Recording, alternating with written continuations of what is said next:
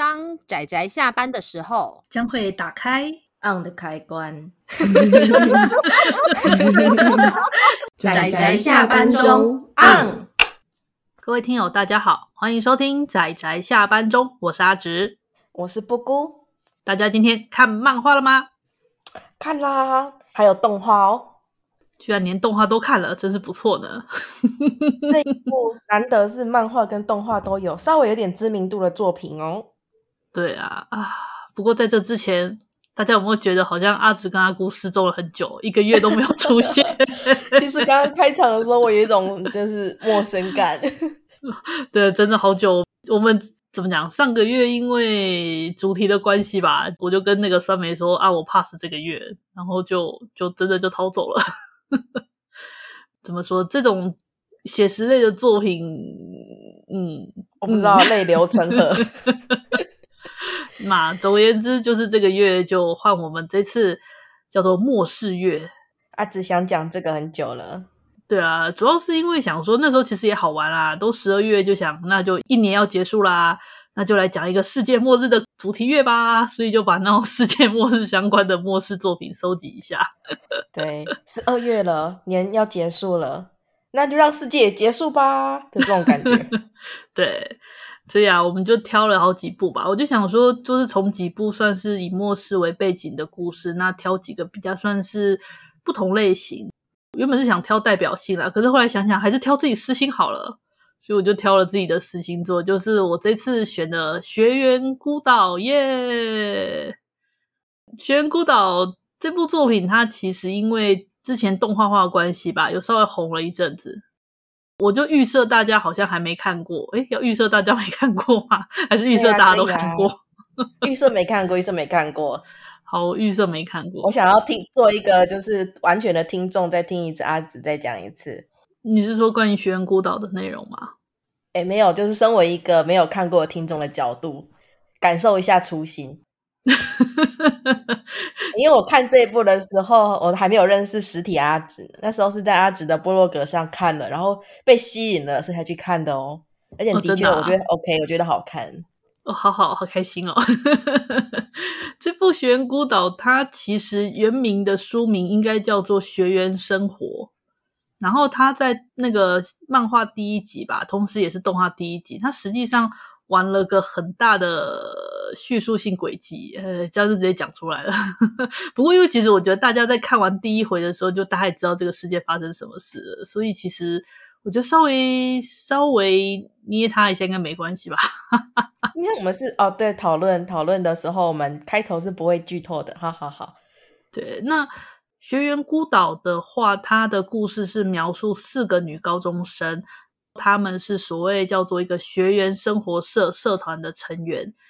那他们学员生活社的社团的目的，就是在学校生活下去的这个享受学员生活。哎，对对对对对，不享受，嗯，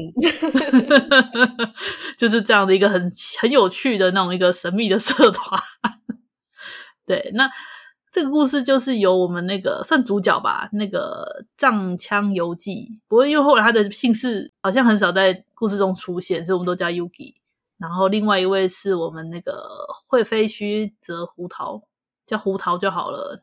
还有一位若霞优里，跟之后会加入的新成员叫做植树美纪。这样，这四个女高中生一开始的时候在学园生活社只有三个人，就是游记、胡桃跟优里。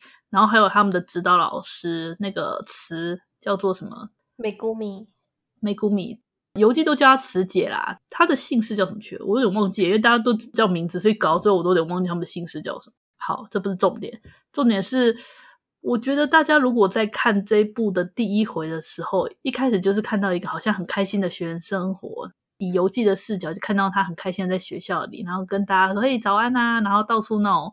晃荡啊，然后去学校很快乐的在班上上课啊，之后下课之后去参加学生生活社的社团。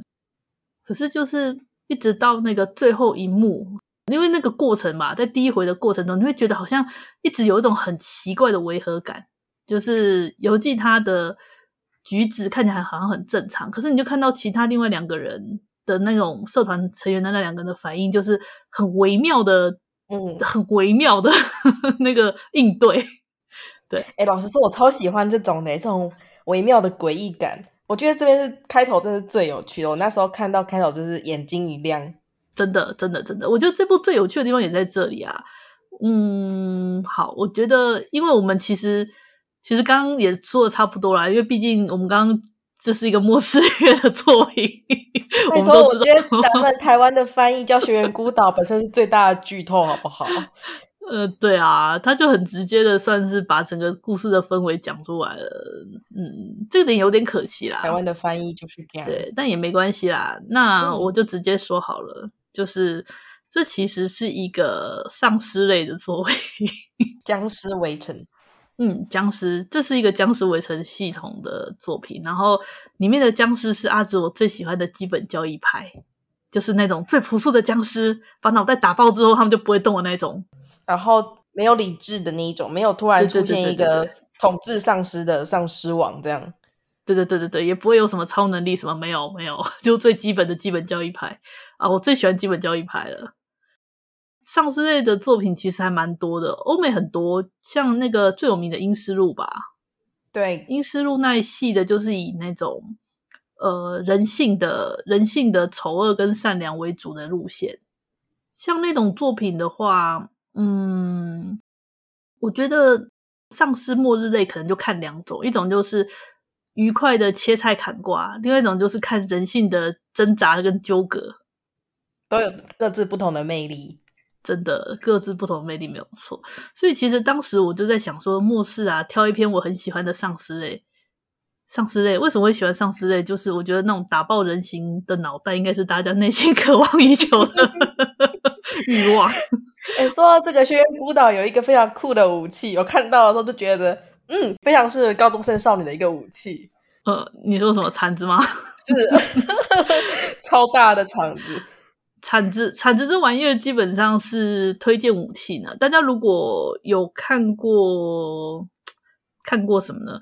呃，我想要这时候顺便推荐个两本书。是那个一本叫做那个《末日之战》，就是后来有那个拍成电影的《末日之战》，跟那个作者，嗯、就那本那本小说的作者，他有写另外一篇，就是呃，好像就是如何教你在那末日生存手册，就遇到丧尸末日时你要如何生活下来的手册。嗯、那本书也很好看，不过那本书它是把它写成煞有其事的工具书的感觉，里面教你说你要如何呃如何筹措物资啊，如何确保根据地啊，然后。如何选择武器？对，里面的武器，他就推荐铲子。我说铲子很好用，被称为神器的那个撬棍吗？撬棍有一个，它里面好像是那个改造撬棍吧？它好像把那个战车的干，他们叫什么倒脑棒之类的。不过那个是在末日，对，倒脑棒。那那个 就是壕沟战。其实铲子这玩意儿在壕沟战的时期也大大放异彩啊，工兵铲啊。对，工兵铲就看它可以，它可以当做那个锐器，你知道边缘可以当锐器，它可以也可以当就是重的重武器嘛。对，而且因为在比较狭小的地形里面，它也很好使用。所以当如果你在都市的时候遇到丧尸这种比较狭小的场地时，比起枪啊，可能铲子还比较好用。这种接近战，还有道理哦。嗯，当时除了挑《选孤岛》之外，我其实还有两部也是个人很想选，一个是《学园末世录》。不学末世录这个是属于爽漫啊，就是里面正好就是主角团的人全部都会武术，然后就就看到一群人全部那很快乐的那种切菜砍瓜，这样冲出校园啊，然后到处到处移动，然后可能寻找家人，类似这样的故事。可是后来因为原作者过世了，嗯嗯嗯，所以这部后来就成为绝响。那除了这部切菜砍瓜，然后卖肉之外，对这部它的动画它也有动画化，然后那个汝窑甜蛋，呃，不是不是汝窑甜蛋。那个动画动画看的，我觉得有种目瞪口呆的感觉。有机会大家也可以看看啦。不过那部真的就是很纯粹的爽漫，呃，对，爽漫跟爽爽动卖肉动画之类的东西。对。然后另外一部我原本我也很想推荐的，可能之后也会推荐吧，叫做《僵尸一百》，在成为丧尸之前，哎，在成为僵尸之前要做的一百件事。这个跟《学园孤岛》有种异曲同工之妙。对，可是因为这部更欢乐。就是他其实是一个以描述上班族的主角，就是在黑心公司上班族的主角为背景，然后他每天去黑心公司，搞到他已经快要身心俱疲的情况之下，隔天发现耶，僵尸末日来了，我可以不用上班了，万岁！然后把门锁一锁，开始喝啤酒，就是这样子的 开头。对，所以这部我也我也很喜欢，可能改一天也来推荐一下这一部好了。可以可以，可是这个有点脱离基本交易派了。对，有一点没有上爆头上市的这种过程。对啊，所以后来想想，还是想说，今天还是来专心推荐《学园孤岛》这部，我个人非常非常喜欢，而且不不管是私心还是各种客观意义上，我都觉得相当棒的一部作品。刚刚阿紫 非常努力的用理性去解释了，解释了选择这一部的理由。但我相信选择这部的理由还有一个更加更加私心的理由。好，这个我们先略过。好。OK，我们刚刚不是有提到说，这个学员孤岛它是由四个女高中生，然后在学校很开心的过学员生活的故事嘛？是。那么，对，那这部它的作者是那个原作是那个海法纪光。海法纪光这个人，我觉得可能大家不是很熟悉。他是他是在那个 Nito Plus 里面，Nito Plus 是一家算公司嘛，游戏公司吧？嗯，由虚渊玄。主导的那家游戏公司，我知道，因为我之前有在看那个 《东里剑游记》，稍微了解一点，是是，所以这部《学园孤岛》虽然说原作是海法激光，但是 Nito Plus 他们也有协力制作。嗯，我光是这样讲，大家就知道恶名昭彰，对，大家就知道这部是怎样的作品。但是。嗯，是一个你在推荐给别人，然后默默的说明这个作者跟相关的制作团队之后，会呵呵呵笑的这一种。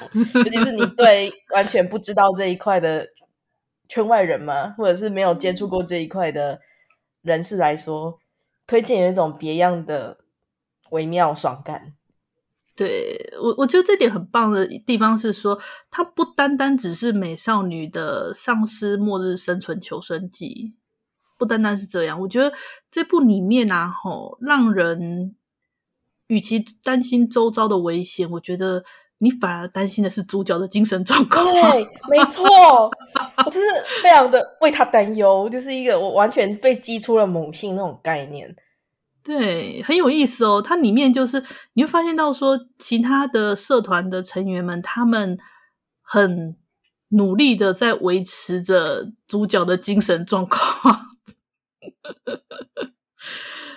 嗯，虽然说主角有主角的主角格，他可以化解为难，但是这种化解为难的平静的海面上，下面波涛汹涌。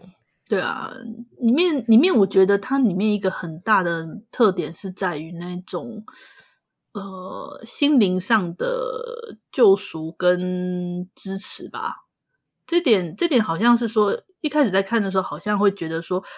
呃，都是其他两个，就其他社团的人，他们在可能确保维持那种生活、生生存的一些基本技能，然后可能在尽量不要戳破那个游记的那个怎么讲精神世界的情况之下，然后让大家可以过得开开心心。简单说，就是用谎言来维持这个和平的假象，这个是比较直率的讲法。可是实际上，当你看下来时，你会发现到说。他们其实也对这件事情有乐在其中，而且有有有，对，犹记得他们这样子，其实反而也对他们也是一种救赎。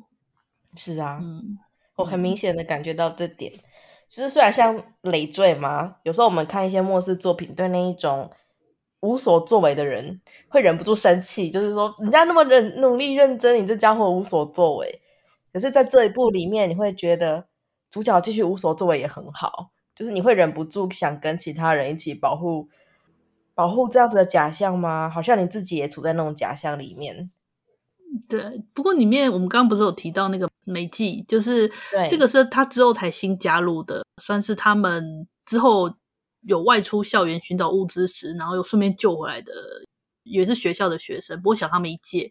那他一开始对游记也是比较尖锐，也觉得说你这样子，你们这样子真的好吗？你为什么不让他认清现实？可是，在后来渐渐的，他也能够理解到说，为什么他们会继续维持这个学院生活社的这种生活方式。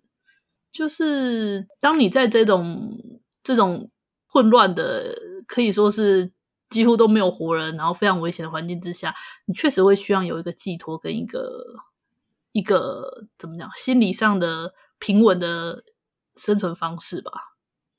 嗯，可以继续支持下去的力量吧。就是他们可能已经准备好很多物资，就有可能预算他们可以在这里撑上一个月，但人的人的精神可能反而撑不到一个月。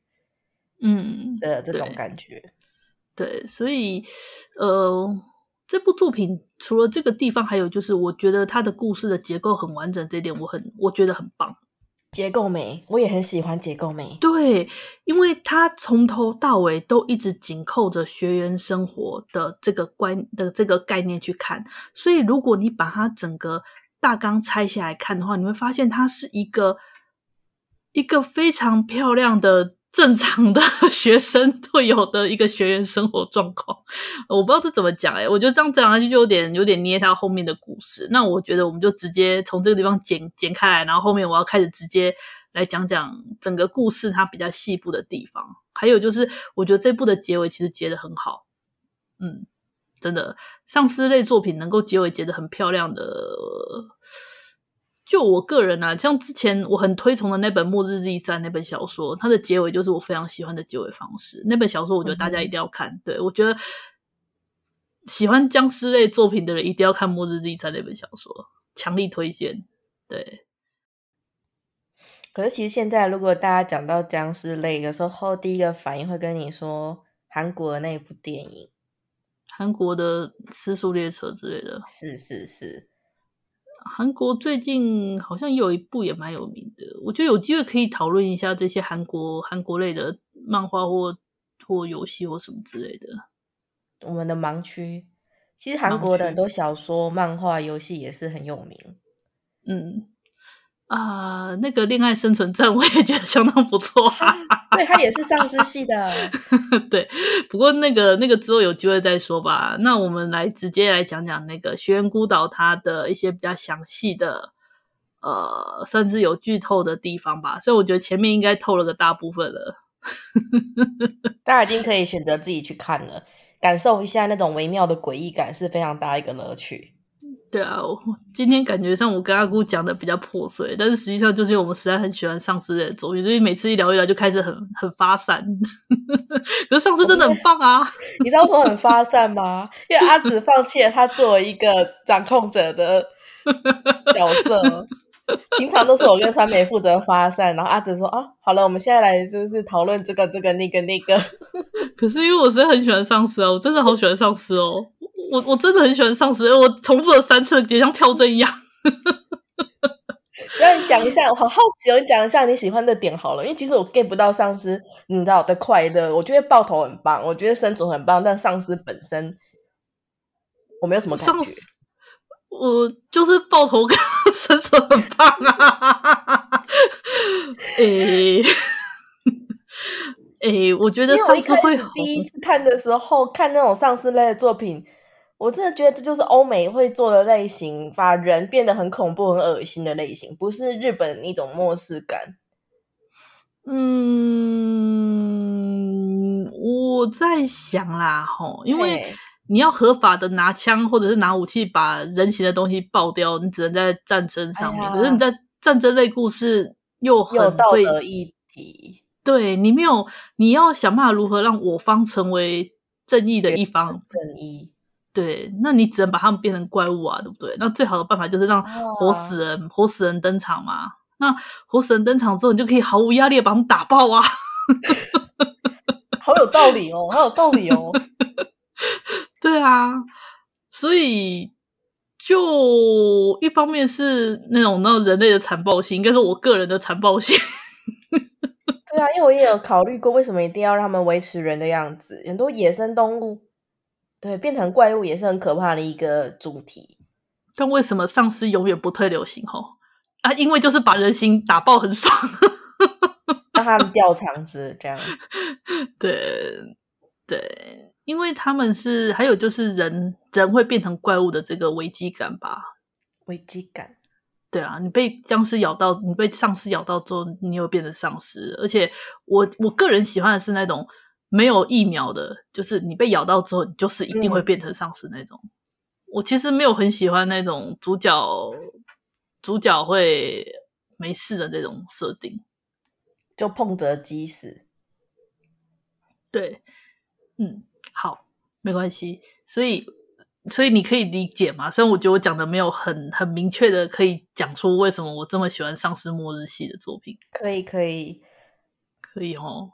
就是因为我觉得一就是你跟阿斯阿顾刚刚说的，我觉得把人形打包很棒。二就是在这种怎么讲，只有人类崩坏，但是一些文明跟一些物资还残存的情况之下，然后你收集物资，建立自己的根据地，或者是到处旅行之类的，我觉得这种都是我觉得很有趣的一个类型。就是如果这种东西做成游戏会很好玩啦。但是如果实际上以生活来讲，一点都不好玩。是，可是因为在这种状况之下，天灾巨变的影响对整个自然环境，还有阿紫你说的物质的影响，算是比较小的吧？比什么地震啊，或者是飓风等等，把整个世界全部毁掉，然后只剩人类在苟延残喘的情况下，对，它算是它算是可以怎么讲？有危机感，然后同时物资又够多，你的存活可以借在一种很很不错的平衡下的这种环境，我就很喜欢这个，因为我是很喜欢那种盖家囤物资类型的游戏的人，所以像丧尸这种背景，有足够的物资，然后可以可以有足够的危机的情况之下的这种，是我很喜欢的一种背景，嗯。那这部这部《学园孤岛》的特色，除了这些之外，它又建构了那种如何维持学员生活的这个这个这个情况上面，这点我觉得就很棒。那我们直接来讲讲《学园孤岛》它比较详细一点的地方。我刚刚有提到说它的结构完整嘛，对不对？所以其实它它非常漂亮的就是说它它的故事啊是学校生活嘛。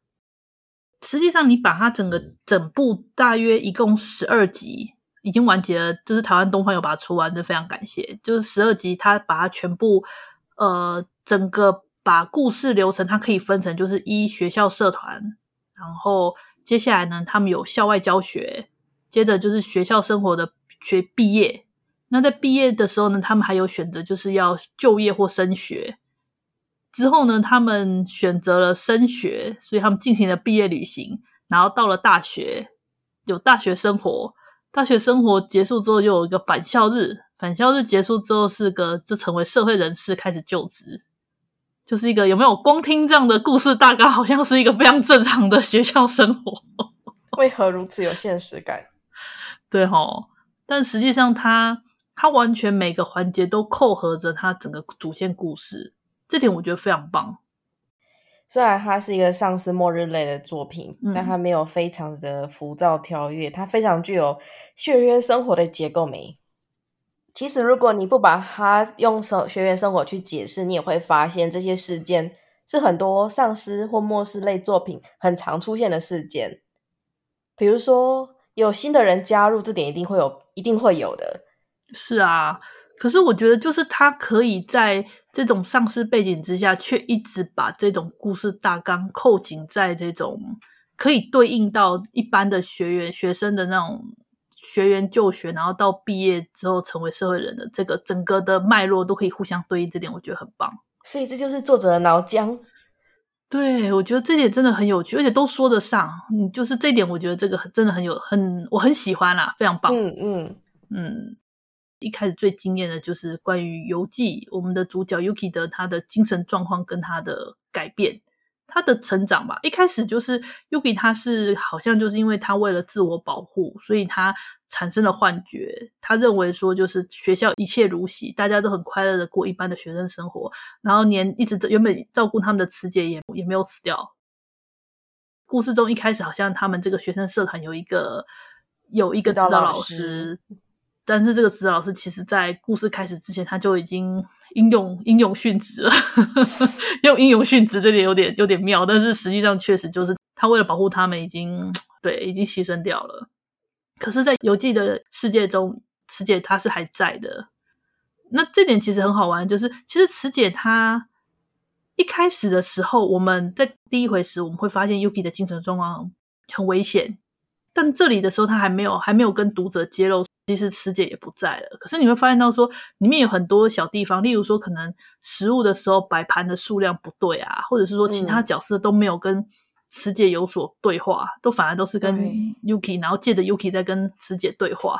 就是这种一些很细微的小细节，然后到之后才会揭露出其实慈姐也已经不在了这个事实，会让读者感受到一种跟他一起感到震撼感。嗯，这个地方真的很有趣。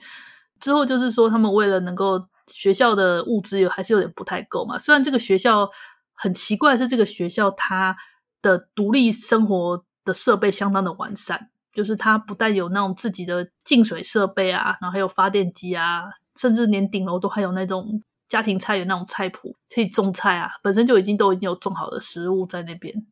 其实他会讲到这一块去解释，我还蛮压抑的，因为很多就默认，对，默认他们有办法这么做，不会去解释。对，他却在故事中去解释说，为什么这个学校会有这么完整的设施设备。实际上，这个就是他们后来在学校中就有发现到一些文件，里面就有提到说，这个学校它是一个叫做兰德尔公司所属的一所学校，它是那个什么玄之丘高中吧。甚至他们还找到一个很奇怪的东西，就是每个教职员都有一种叫做教职员避难手册。里面有提到说，如果爆发类似类似相关这样的危机，你可以躲到地下室啊，那边有一些那种物资可以使用，而且这个学校也有类似这么完善的设备，你可以完全把这个学校当做是一个避难设施或者一个据点。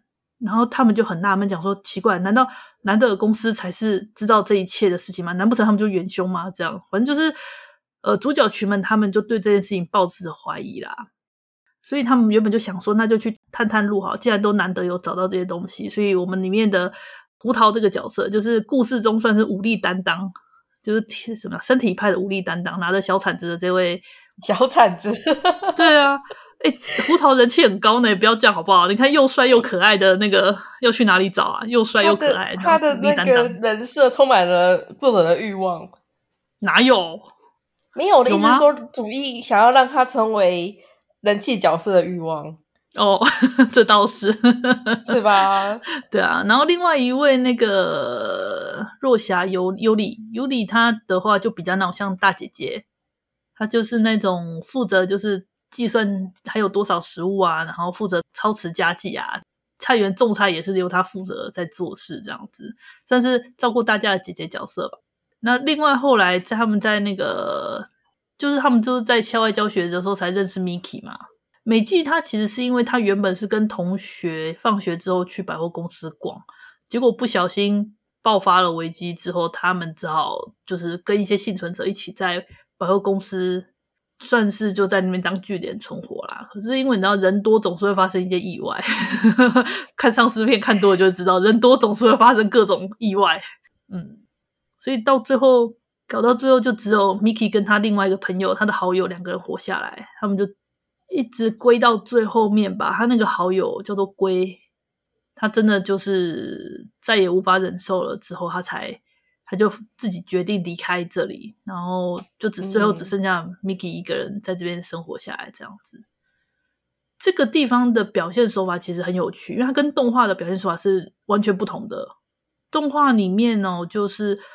漫画的原作里面是他们原本是有跟一群幸存者在百货公司，后来幸存者里面就是发生一些，好像就是有人被感染吧，然后就从内部开始整个崩坏，然后只剩下他们两个逃出来，然后躲到一些比较偏角落，一个小房间里面把自己反锁，对，躲起来。那里面最后归是因为他后来已经无法忍受这种绝望的生活之后，他自己选择选择算是离开。他是比较绝望的演出啦，就是他无法承受这个压力的比较绝望的演出。可是在，在在动画之中，他却把它改成说，就是这个幸存者他们完全没有遇到幸存者的，就是他们直接就只是两个人就，就就两个人就躲起来。然后里面的表现是说，归到后来他是为了能够寻求希望而离开的。我觉得就是情绪上的做法不太一样啊，动画跟漫画之间的差别。嗯哼，嗯。动画的话是指到第一部结束，就是高中篇结束，并没有做到后面的大学篇的内容。那么我们刚刚有提到说，胡桃在里面算是武力的那种身体担当型的角色，对，尤里是那个总指挥类型，对对对对对，超时家业的类型。然后这个新加入的这个 Miki，他就是。比较是头脑担当吧，比较冷静的那个头脑担当，然后是他们小哈迷界，所以是学妹。她能够一个人在外面独自存活这么久，也代表她其实她有很强的意志力。对，真的，我真的非常的对这点印象深刻。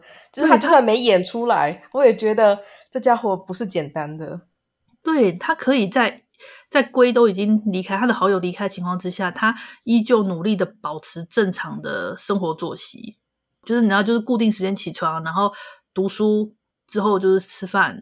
适当的运动，就是他会，他一直让自己维持在那种正常的环境之下，然后保持自己的精神状况，然后直到听到那个 Yuki 他们就是出来搜寻物资的时候，他才冒险出来跟他们寻求救援这样子，所以就会知道说他是一个，他是一个会面对现实，他会直视真实的这个残酷的那种类型。你说到重点了。对，当他一开始看到看到学员生活社为了保护游记的这个精神状况时，都用谎言在在维持这个世界和平的这种状况的情况下，他很看不下去，所以他那时候一开始有跟他们争执说：为什么你们为什么要这样顺着他？你们为什么不让他认清现实？然后其他的胡桃跟那个那个优里他们两个人就比较温和的表示，就说你跟他再相处看看吧。你会知道为什么我们会这样子，所以这段的就是 Miki 跟 Yuki 的他们这个相处，然后慢慢的磨合之后，他才理解到说，其实，在这种绝望的世界中，有像这样子的人在，其实也很好。就后来他们两个就是算是关系就处得比较好啦。结果原本以为说就是会继续过这样的学生生活，就没想到说他们不小心引来了。他们引来这个神秘的公司兰德尔公司的注目，所以他们就派了那个直升机过来。结果好像因为那个直升机的驾驶员可能在哪里被咬到干嘛吧，就发作病变，所以后来直升机坠毁在这个学校，引来了火灾。那这段其实是整个第一部的大高潮，因为里面其实在这段过程中，还有就是胡桃他为了去探索他们那个所谓地下室，就跟那个逃生守则里面有著名的地下室。就在那个地方呢，却发现了那个慈姐，我们那个已经被丧尸感染的慈姐，已经变成了他们的慈姐。在他感染的过程中吧，他为了不要伤害到 Yuki 他们，所以他自己默默的躲到了地下室来，就在这里变成了丧尸。那看到变成丧尸的慈姐，胡桃他一时之间下不了手，就被咬了。唉，唉，伏笔在这里。丧尸作品里面最常发生就是无法对熟悉的人下手，然后反而被咬的这个，然后让其他同伴们面临：天哪，这家伙我要把他杀了吗？还是对这段就是胡桃他他就拿那个手铐，算是把自己铐起来，然后他有把刀子就是怎么样？其实这里面有一段回忆，就是他有事先有跟那个有跟那个尤里尤里对尤里讲说，如果他真的发作了。叫他把他杀掉，哦，这一段实在是，真的是故事，真的就很精彩。就发现同时就是一学院失火了，然后二就是胡桃被咬了，然后三就是我们的那个 Miki，Miki 他就是新来这个学妹，他就觉得说应该是有解药，因为逃生手册上面写有解药，所以他就说那我再回去那个地下室寻找解药这样子。然后同时发生了就是这三件事，你就发现大家就是在校园里面到处奔波。当然啦，故事为了继续下去，还是后来还是顺利解决了，就是解药拿回来，然后火好像也熄了，在地下室又找到物资，那胡桃有顺利的又清醒过来，这样子。哦，那一段其实有一段我非常的不知道该怎么形容，因为尤里姐有先跟胡桃有约定嘛，就跟说如果被咬了就杀掉他，嗯、可是其他人是不知道这种状况的。对，所以当开门那一刹那，看到他们信任的尤里姐啊。那那时候真的很危险，你知道，那时候那一幕就是他那时候刀已经拿出来准备要插下去了。对，不过我觉得他是能理解的啦，在那种情况之下，嗯、其实大家都能理解。所以在这段过程中，就是我们的主角 Yuki，他在这段过程中，他其实精神状况有有恢复改善。对，可是他的改善方式是。我觉得那幕那幕的表现方式很有趣，就是他在他平常他的视野中，他看到的世界其实是原本的样子，然后教室什么其实都是很正常的，并不像其他人看到就是破烂啊，然后很多血迹，他看到的都是正常的。可是他在那时候他看到的教室，却看到一具一具那个他们在地上这样子爬动，你会发现到说那个时候你可以感觉到说他其实已经已经可以怎么讲，直所谓的直视现实了。分得出来，现实跟现实跟他的幻想了。就是我觉得他那时候精神状况算是有偏改善了。嗯，可是这种改善有时候让我觉得，或许不改善比较幸福，有种微妙的这种感觉。对，可是从那个时候开始，他的他变得很坚强，他的精神力变得越来越坚强。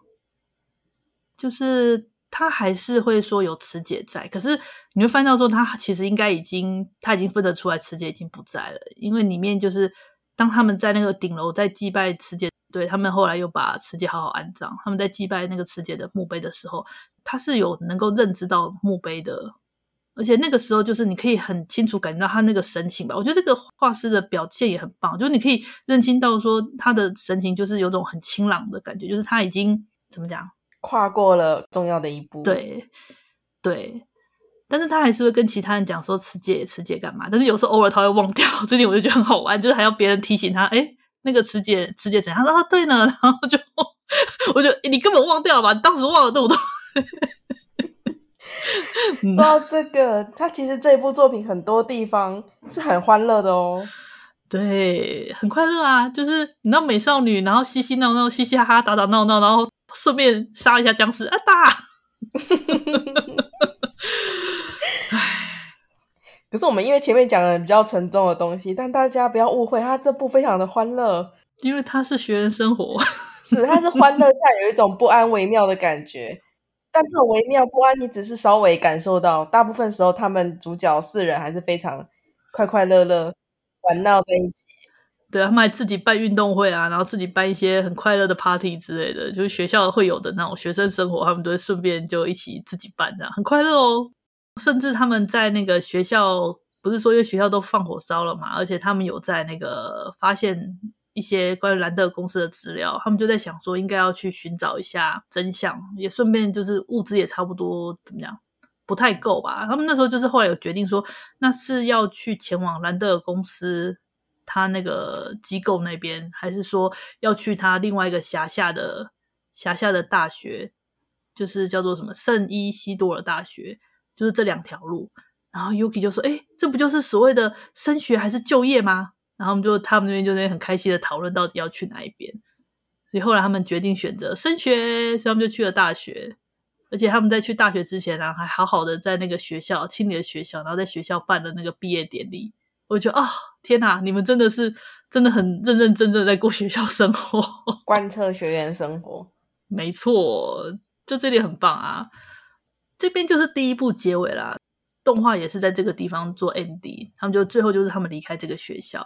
不过漫画它后续就还是有后续的部分，我觉得后续的部分虽然变得比较沉重一点，但是也是相当精彩，嗯，而且有把整个故事的真相跟解决方式有有画出来，这点我也很喜欢。所以会有第二季吗？动画应该不会有吧？会有吗？不知道呢，不知道。看第一季反应。第一季不错啊，第一季不是动画很红吗？连带着这部其实也红了一阵子，所以这部其实应该算是有红的作品吧？我们这样讲没关系吗？应该没关系吧？想讲就讲吧，嗯、就对啊，想讲就讲了，管他。而且有些人可能也忘记了，那就再继续讲吧。嗯，让我们回忆起，应应该也好几年了吧？嗯，有一阵子喽。后来我们不是有提到说，Yuki 的就女主角的精神状况有改善吗？然后结果现在他们离开高中之后，前往大学的这个他们称之为毕业旅行的这个路上，我们的那个尤里亚，就是那个原本超时加入的那个大姐姐型的这个角色，她精神状况反而出问题了。好像其实我还蛮能理解的。嗯，他他压力也很大呢。对啊，对啊，对。然后他们在毕业旅行的过程中，就是他们有找到就是其他人的一些。算据点嘛，可是都已经人都已经死了，然后在那边还有获得了那个修旅车，好棒哦！他们就有获得修旅车，然后开着修旅车旅行，我觉得哇，好棒哦！这不是 丧尸作品中应该要有的吗？就是开着修理车，然后到处移动，赞啊！OK，不过不过真的要讲，在都市里面还是修理车比较方便啊。对呢，都市如果大部分考虑到还是都市的状态，嗯。对啊，然后我们刚刚不是话题是在那个尤里的精神状况吗？放松了吧？算放松吗？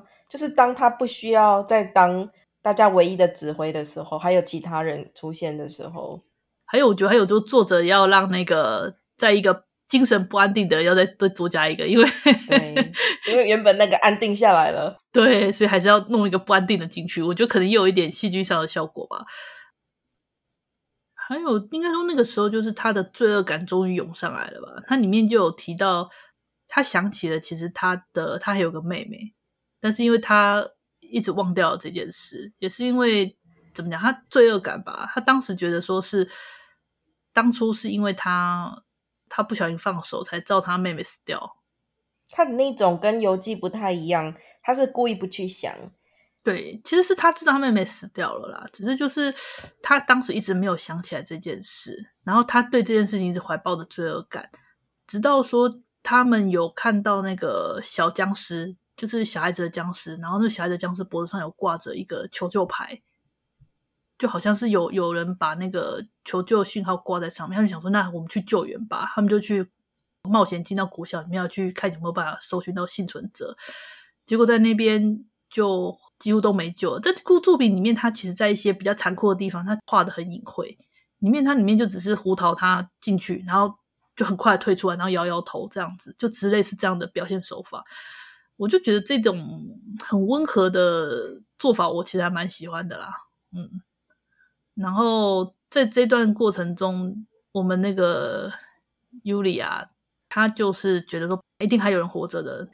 他又是在冒险，又再进去找了一圈。后来他成功的带了一个小女孩小刘出来。就那带那个小刘出来的时候呢，跟大家讲说：“你看，果然还是有幸存者吧？”的时候，其他的人都愣了一下，然后互相看对方。之后 Yuki 非常自然的就怎么讲，接口就说：“哇，你好啊，你叫什么名字啊？”然后就这样子很自然的就相处下去了。然后我就觉得。不愧是 Yuki 的这种感觉，不愧是 Yuki 呢。对，这个地方的表现手法真的是非常有趣。就是，呃，里面如果说有小刘出现的画面，好，如果就是如果当时尤里有在场的话，就是小刘是看起来很可爱，然后不太讲话的一个很怕生的一个小女孩。但是，当如果画面画面切到就是可能只有胡桃跟美姬在的时候呢，他们看到的那个小刘的影子啊，吼。怎么看都不像人类呢？我觉得当时，我当时很害怕他带了一些不该带出来的东西。但是，嗯，幸好不是那么那么恐怖的东西啦。嗯，这边的话就是一直到最后，好像尤里的精神状况好像一直都没有怎么讲，没有稳定下来嘛，一直是令人担忧的状态。可是因为自从有找到小刘之后，他的。精神状况是比较平稳的啦，嗯，只是他就把小刘当做他的妹妹这样在照顾，你然后里面就只有 Yuki 可以非常自然的、自然的跟小刘还有 Yuki 他们这样一起互动，我就觉得啊，真不愧是 Yuki 啊，嗯，就是这部里面真的角色的这种精神上的这种非常细腻的互动，这一点我真的很喜欢，因为他整部都很大部分的情况。这些美少女们都过着非常开心的校园生活啊。那如果让他们有紧迫感，让人家觉得不安、不正确，或者是反差感吧？反差感。这些人，对啊，这种这种诡异的精神状况很有必要。就是他们过得很开心，但这种开心是在这一个随时会崩裂的假象之下。对，没有错，就是就是这种这种如履薄冰的感觉吧，让人觉得。让人觉得就是内心那种那种未爆弹的感觉非常的棒，啊！可是你会忍不住觉得，好吧，让我们有有酒精那叫什么、啊？今朝有酒今朝醉，今朝醉是是是，就就跟他们一起快乐吧，对的这种感觉。对，所以到后来，他整个故事就还是来到了大学生活嘛，然后在大学这边，他们。有遇到了幸存者，就是一些大学生。那这些大学生，他们就是人多，总是会有一些争执。那就有他们就有分成那种所谓的，就是也是今朝有酒今朝醉吧。他们自称叫做自甘堕落同好会，就是一群那种耶，我们的快乐的窝起来玩吧，这样子。要加入大学的社团吗？来哦，对啊，来哦。然后另外一派就是武斗派，就是不准进来，不准靠近，然后外来者全部杀。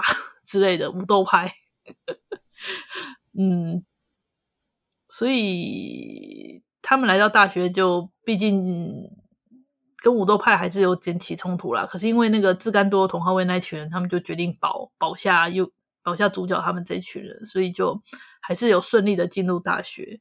那在这边，他们也是想要知道说，到底这个这个病毒到底是怎么回事？那到底有没有办法解救？到底是怎样？这段就是所谓的大学篇的一个比较核心，那里面也比较危险，因为毕竟有像武斗派这群，算是持有会持有持有一些武器，会具有攻击攻击性的这群人存在。这边他们两边也发发生了一些很多的碰撞嘛，跟危机嘛。而且而且除了这些之外，我们刚刚提到的就是那个尤里的精神状况，还有就是。胡桃他的身体状况啊，对，还记得胡桃他之前被咬了吗？然后他在离开学校，就是高中之后到大学这边，他的状况越来越差，就他时不时你就发现好像要发作的状况，而且他他好像他甚至就是体温变得比较低，然后在丧尸群中移动时，丧尸们好像也会把他当做同类，不太会攻击他。那他自己好像也时不时会失去意志，所以这点在漫画的表现上非常棒哦的地方是。你会看到说，在睡觉的情况的的画面哦，那个胡桃他会拿手铐把自己扣起来，他在睡觉的时候他会把自己扣起来，然后我就觉得这种细微的小地方让人看的怎么说有点心疼诶，你知道吗？母性母性再度诞生，我看的时候是有这种感觉。虽然说是像尤里姐那样子感觉做了大大姐姐的角色，但是因为她的。精神状况，对精神状况后来也有点出问题，嗯、你会感受到一种母性吗？嗯，是，我会。对啊，然后胡桃他则是因为他因为很担心自己会发作变成僵尸，所以他他会在睡觉时他会不信任自己的，不不信任自己，就当他觉得自己很快失去意识的时候，他都会把自己扣起来。我就觉得这这孩子哦，哎，嗯，那。这一段的过程就是他们在做一些调查，然后他们有认识，就是对这个僵尸病毒有更深刻了解的一个研究，算是研究生吧，叫做什么侵袭锥子嘛。嘿，对，那这个锥子这角色虽然他是蛮后期才登场，但他其实他其实是一个蛮关键的角色，就是他后来有调查出说，其实这个丧尸病毒除了被咬伤口会感染之外，其实它也这个也会是空气感染。因为里面它里面有发生，就是武斗派他们内部就明明有人没有被咬到，可是他却发作变成僵尸了。然后就是这件事情，他就把这研究成果讲出来的时候，就大家才产生哗然，就说怎么可能这样？我们努力到现在，只是为了想活下去啊，怎么居然跟我说是空气感染？那这样要我们怎么活？这样就总之就是大家就很混乱啊。那他们就在开始做调查，讲说那到底有没有办法可以解决？这个东西，我觉得这段的过程就很精彩的地方，就是他把他最后他们找到真的真正解药，他们真的有找到真正的解药。然后这个解药其实是怎么说？当时他们调查之后发现，其实像这种丧尸病毒爆发以前也有发生过，好像最近一次是发生在它里面有写，好像是在一九六八年吧。然后当时是军方他们用那个。爆炸事故，就是那未爆弹爆炸事故，然后把用这种借口清除掉那些感染者，所以那时候是有把它压下来。那、嗯、可是这种事情好像据说之前也有发生，可是为什么虽然以前有发生，但是却没有这么大规模的感染？是因为其实那个算是一个风土病嘛，但是大部分人却能够抵抗，是因为他们那附近有一个酒沼跟他们一个河川的水。里面有一种物质，其实是可以对抗病毒的，就是人类的希望。对，那这点他们后来调查说，哈，原他们在调查说，原来水中就是他们他们那条他们那住的那个城市，就是寻之谷，就是他们的寻之谷高中的附近的那条河里面的水中的物质，其实是具有对抗病毒的效果，而他们其他人其实。其他人其实平常是喝自来水，可是就是因为他们那个学校使用的水却是直接从河水里面打上来的。这也是为什么说他们在学校生活这么久，他们喝学校的水，其实他们其实一直有不断在喝这些抗体。而为什么胡桃好像纵使被咬了，好像后来也呃后来也没事，就是没有没有真的没有真的感染发作的原因，也是因为他之前就已经有在喝学校水，所以他有抗体。当时给他打的那个所谓的鼠，他们称之为解药的东西，其实也只是一种安慰剂的效果，其实并没有，并不是真正的解药。其实我第一次看到这里的时候，我不太能理解呢，我就那时候很担心说是不是哪里漏了，因为有时候我们看到一些逻辑链的漏洞。嗯有时候我们会对帮作者解释一下，就让他这样 pass pass，然后但看到后面的时候，这边有解释的时候，我相信我其实还蛮有眼睛一亮的感觉。对，因为当时他说去拿解药，就是好像为什么兰德尔公司会有解药，然后就想说那是不是就兰德尔公司散播病毒？但是你后来看到后面，他会讲说，其实这个是当地的类似风土病，它实实际上。常常会发生，可是因为当时也有伴随，就是他们如果有饮用附近的饮用水的话，其实是其实是是不会发作的，就是饮用那个河川的水其实是不会发作的，所以其实是有物质，那只是因为兰德公司他发现了这个东西，然后去研究，然后把它扩散开来了，对，才变成这样子。那好像自然界都有一个规律，说毒药的附近都会有解药。对啊，其实其实就有点类似这样的概念吧。那。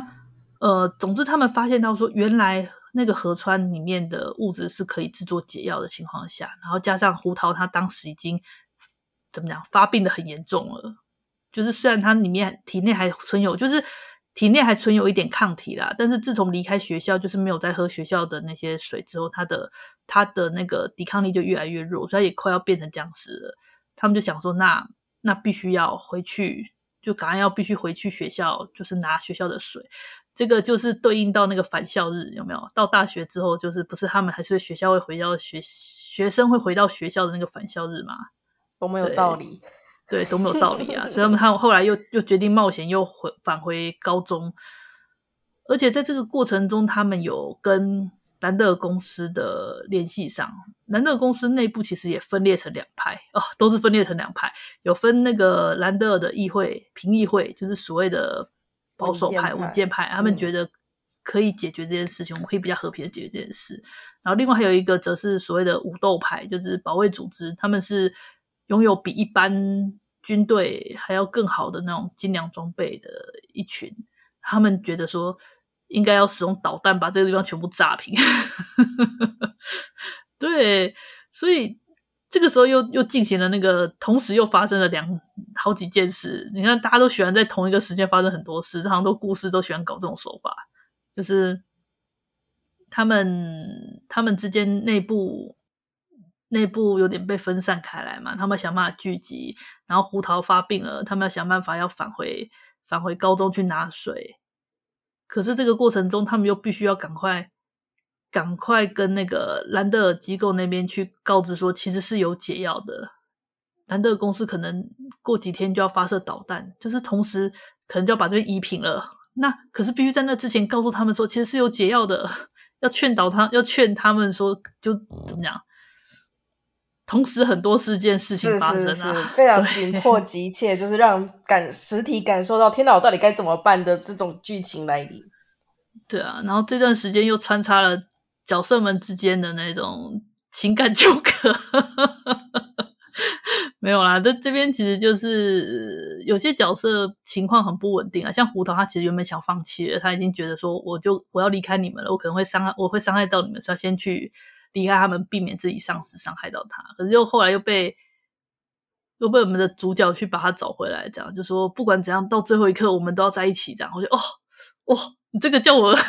叫我这个内心如何是好？OK，好了，我们不要，嗯，好，这个起码放到旁边去。好，嗯，对，所以到故事的后来吧，嗯，真的是看得很紧张、很紧迫。不过，嗯，后面这一段，Yuki 最后面这一段，其实我是觉得有一点不知道该说算是好还是不好，就是。为什么兰德公司最后没有发射导弹的原因吧？好的，我们刚刚刚刚一直讲的都是聚焦在剧情的部分，还有结构吧，故事的结构。但整体氛围，我们只有简单提到一点，就是它是非常快乐、非常让人感受到美少女的优点的校园生活作品。对，我觉得有一点就是阿紫为什么总是建立信息？没有，就就嗯，刚刚刚刚其实剧情没有讲完，因为我觉得最后他那个结局虽然是有点类似 Yuki 的精神喊话吧，但是后面他其实有讲到说，就是因为 Yuki Yuki 的一番话，然后让保守派他们那边就是也开始行动，所以他们有去。把那武斗派那边压制下来，然后他们才决定就是改成改成就是不要用不要用直接全部毁灭的方式，而是改成就是可能用救寻求救援者，然后研发解药的这种方式，这样。所以最后的结局其实是他们真的就是顺利的被被兰德公司的把文件派给救下来，然后然后他们开始幸存者开始聚集，并且就是。呃，怎么讲？想办法逐步的、逐步的恢复他们的正常生活，这样子。然后最后结局其实我也很喜欢，就是四个人他们选择自己不同的道路。例如说，像是那个呃，我们那个大姐姐型的那个尤尤里亚，他就是算是在就是政府单位嘛，就是类似那种。统筹吧，统筹，对，统筹的，的工作，对，类似这样的统筹，就是他以前他擅长的统筹这种工作，就是负责调派物资啊，然后，然后这样子，而且还会顺便去做救援的工作，就是救援幸存者之类的这种工作。那为什么胡桃他没有呢？是因为胡桃他其实虽然说在最后面吧，又给他又给他喝喝那个学校的水，我把他救回来，可是他的下半身。已经算是怎么讲瘫痪了，虽然那时候后来后来那个胡桃是坐轮椅，就是这个看起来像是体力派的人呢，他却决定要当医生，所以 努力的学习医学，然后跟着那个当时当时的幸存者里面好像后来有医生嘛，他就是跟着那个医生学习，然后从头开始学医，想要当医生。那么至于他们那个学妹 Yuki。他们的学妹那个 Miki，Miki 她则是决定要到处旅行。他当时在故事中其实有提到说，他其实想要写书，他有个梦想想要写书，然后他想要到处看看。所以后面则是你就看到那个 Miki 他一个人，然后就真的到处去旅行，然后把寄寄信寄回来这样子。那这段这段最冷静的那个反而变成旅行者，旅行者对对。而且他自己有一个番外篇，就是算是后日谈的番外篇全一册，不过台湾还没有代理，我是很希望他代理的，就是以那个 Miki 的 Miki 的信件作为那个他去旅游的这个过程，把它集结成册这样子。而我们的主角呢，我们的那个主角 Yuki，他则是当了老师，他当上那个教那个小幼幼稚园小学的那个老师。这边就是一个平。平常受人家照顾的人，突然间长大之后变成照顾别人的人，对，而且他懂得什么才是核心吧？对，他就是需要受人照顾的人，缺少的是什么东西？而且你不觉得这很棒吗？就是他从学生，然后这个学员生活，然后刚刚我们历历经这个看起来一副很平常的、很平常的一个，一直到最后就职，就职之后又回头当老师，他一直在学员生活里面。对，我觉得这种紧扣核心的这种做法相当棒，而且而且那种怎么讲，养育下一代，这叫养育下一代嘛，就是这种当老师照顾下一代，这个也充满希望的结局方式，我也觉得相当棒。所以我觉得这结尾结得非常漂亮啊，大家都有自己的自己的目标跟自己的梦想，这样子。我很喜欢这种有结构美，然后结尾收起来的作品。真的，因为大部分的上市作品能够收的漂亮，其实很少，就一时爽。真的一时爽，但是收的漂亮真的少。像这部吧，还有我之前一之前有在推狂推大家去看的那本小说，就是《末日末日之战》，也是结尾收的很漂亮的一部。不过那个与其说是结尾，不如说那部算是回忆录吧，是已经结尾了之后的倒叙法。嗯，不过意义都差不多，就是作者在创作的时候本身就已经有架构，已经想好因跟果的那一种类型。对，因为孤岛也是哦。虽然不要看他一群美少女打打乐乐，感觉就是感觉就是比较比较比较看起来好像萌系吧，就是萌系美少女跟丧尸，但其实它的结构真的相当完整，而且它的故事剧情很有趣，而且很有张力，就是真不愧是 Nito Plus，真是厉害。嗯，对啊，然后阿紫当初选这部真的还有一点私心啊，不是一点，是很大一点的私心。好，我觉得私心这种东西放旁边，我就不看私心这部也是非常的好看啊，对不对？对，认 认同，因为布姑没有布姑本身没有跟阿紫在这方面对有共鸣共鸣，对，就是我处于我知道，然后不厌恶可以看，但不会因此建立欣喜的状态，所以我在看的的时候，核心重点不会摆在这边，可能会比较偏向于阿紫我们前面讨论过的剧情的部分。嗯，就是他们关于精神这种细腻的这种处理方式，然后还有作者的表现手法。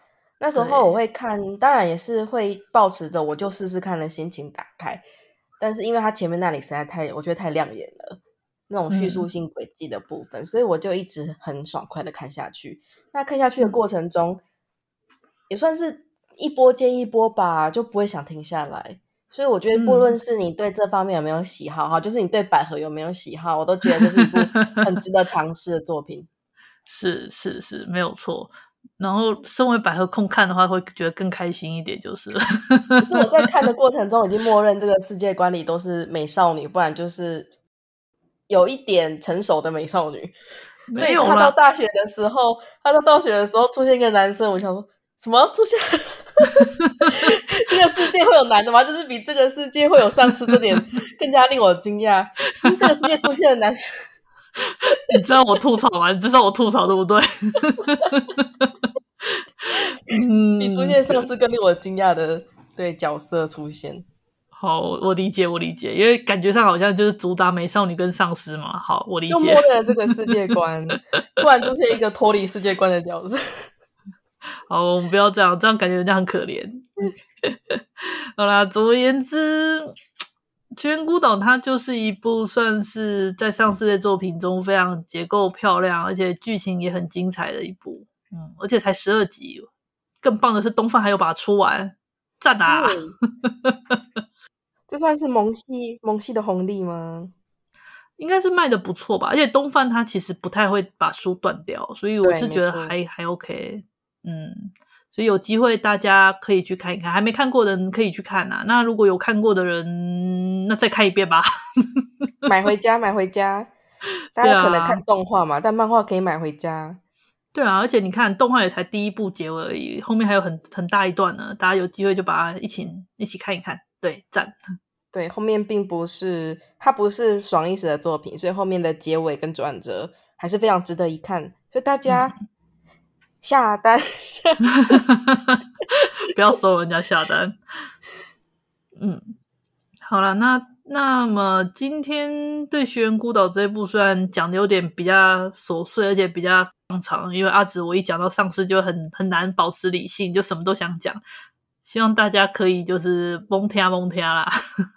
然后如果如果听完之后觉得哎对这部作品很感兴趣，非常想看的话，那那就去找来看一看，这样子。我会觉得非常高兴。好了，那今天差不多就到这里哈。阿过还有什么想补充的吗？就到这里吗？啊，嗯、阿紫没有想要提一下，提一下什么？提一下你的你最喜欢哪一个角色，以及哪两个角色之类的。他们的关系，我才不要！我为什么要在这种环境下秀出我的性癖呢？搞什么？我才不要！我又不像酸梅这样子会讲出自己的性癖，对不对？难怪我今天少了什么。如果这时候酸梅出现，大概就开始了，就是酸梅会开始秀自己的性癖这样子吗？然后对我也会开始受他影响，开始坦诚坦诚相对。这样子哦，嗯，反正反正大家看了之后有自己的喜好，是一个非常令我们开心的。对啊，如果大家可以有自己的喜好，我们非常的有乐趣。你的喜好不一定要跟我们一样，对啊，所以我们就不在这里诶施加任何的影响了。大家快去看，这样对对，好。总之就是这样的一部，我个人很喜欢，那也推荐给大家。那如果大家会喜欢，那我也很高兴的一部作品。好哦，那今天的讨论哦，好长的讨论，终于到这里要结束了。那么谢谢大家的收听，我们之后还会是关于有关于末世相关的作品的一些推荐。那我们就下次再见啦，拜拜，拜拜。啊，上班，工作啦，我不要工作，下班了，回去回去工作喽。